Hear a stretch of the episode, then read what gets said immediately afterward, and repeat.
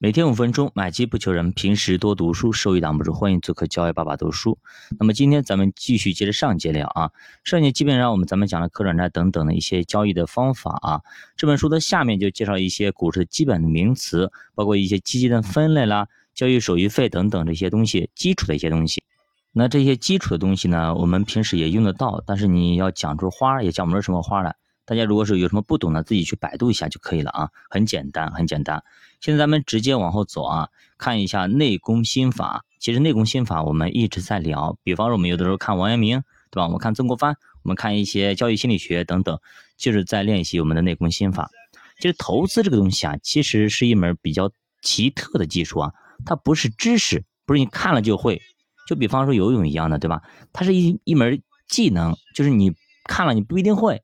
你必须亲自去游，游完之后找那个感觉，跟音乐也一样的。就比方说，你看别人唱的很好，那我来唱一下，你唱一下就不行，要么跑调，要么唱不上去，是吧？他一就是这种感觉，这种 feel，哎，别人一唱就上去了，你一找感觉找不到，跟跳舞啊、音乐等等非常相似。你知道归知道，但是你就算你知道了，你也不一定会。那么投资比他们更厉害的一点在于，即使你学会了啊。但并不一定你掌握了，哎，即使这门技术你学会了，你掌握了，但是呢，人家还要反复的练习才能成为你自己的，不然的话还是别人的。举个简单的例子啊，比方说健身，那么咱们都知道，对不对？应该少吃多运动才能够减肥，是不是？但是呢，马路上胖子依旧非常多，是不是？因为做不到嘛。还有我们都知道啊，投篮的姿势，但是呢，你去看过乔丹的比赛。但是当你自己投篮的时候，却很难提高命中率。答案很简单，因为缺乏练习。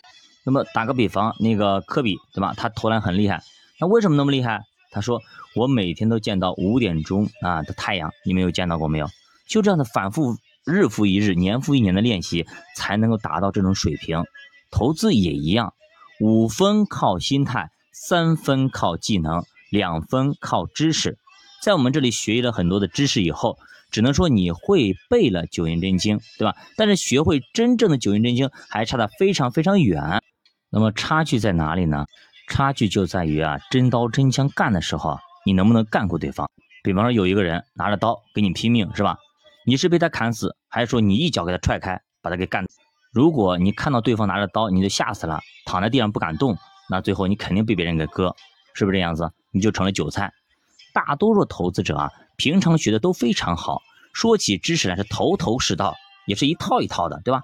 但是市场大跌一来，照样慌的一逼，也会在低位割肉，被下出场出局，是吧？这其实就是心态不行，还得继续练。我们总说啊，投资是反人性的。那么什么是人性呢？人性就是相信别人，抱团取暖，遇到危险第一时间是跑，这都是骨子里带出来的人性。因为这样最节省我们的脑细胞，而在现实生活中也确实解决了我们很多的问题。比方说，我们不知道哪家饭馆好，就找大众点评上点评好的那家；我们不知道哪个菜摊呃，菜好或者便宜实惠，那我们就看哪个菜摊人多就去那里。那么我们在消费行为上，我们完全可以相信群众，但是呢，在投资方面却完全不一样，不是一回事儿。因为群众不再是你的朋友，而变成了你的对手，那么这个时候你要从群众兜里掏钱，你还怎么相信他呢？群众会乖乖的把钱交给你吗？肯定是不可能的。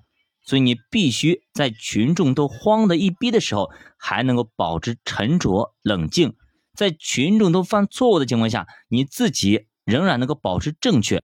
那么只有你做到了这些，你才能够赚到钱。啊，这需要你有超出常人的一个认知水平。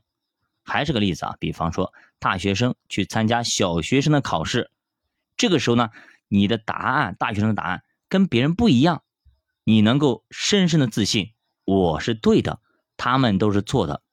但凡让大学生去参加中学考试，他都未必有这个自信。所以说，脱离乌合之众，必须要比群众高出两三个等级才行。也就是说，你要降维的打击啊，你要比别人高出很多很多。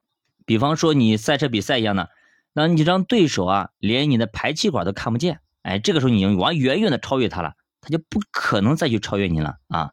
就关键时刻，你不能含糊，必须确定自己是对的，别人都是错的。你要有这种绝对的自信才可以。那么在权益类投资里边，那你要忍常人不能忍之痛，哎，那么要做常人不敢做之事，哎，要当断则断，哎，要果断。那么该攻的时候要攻，该守的时候要守。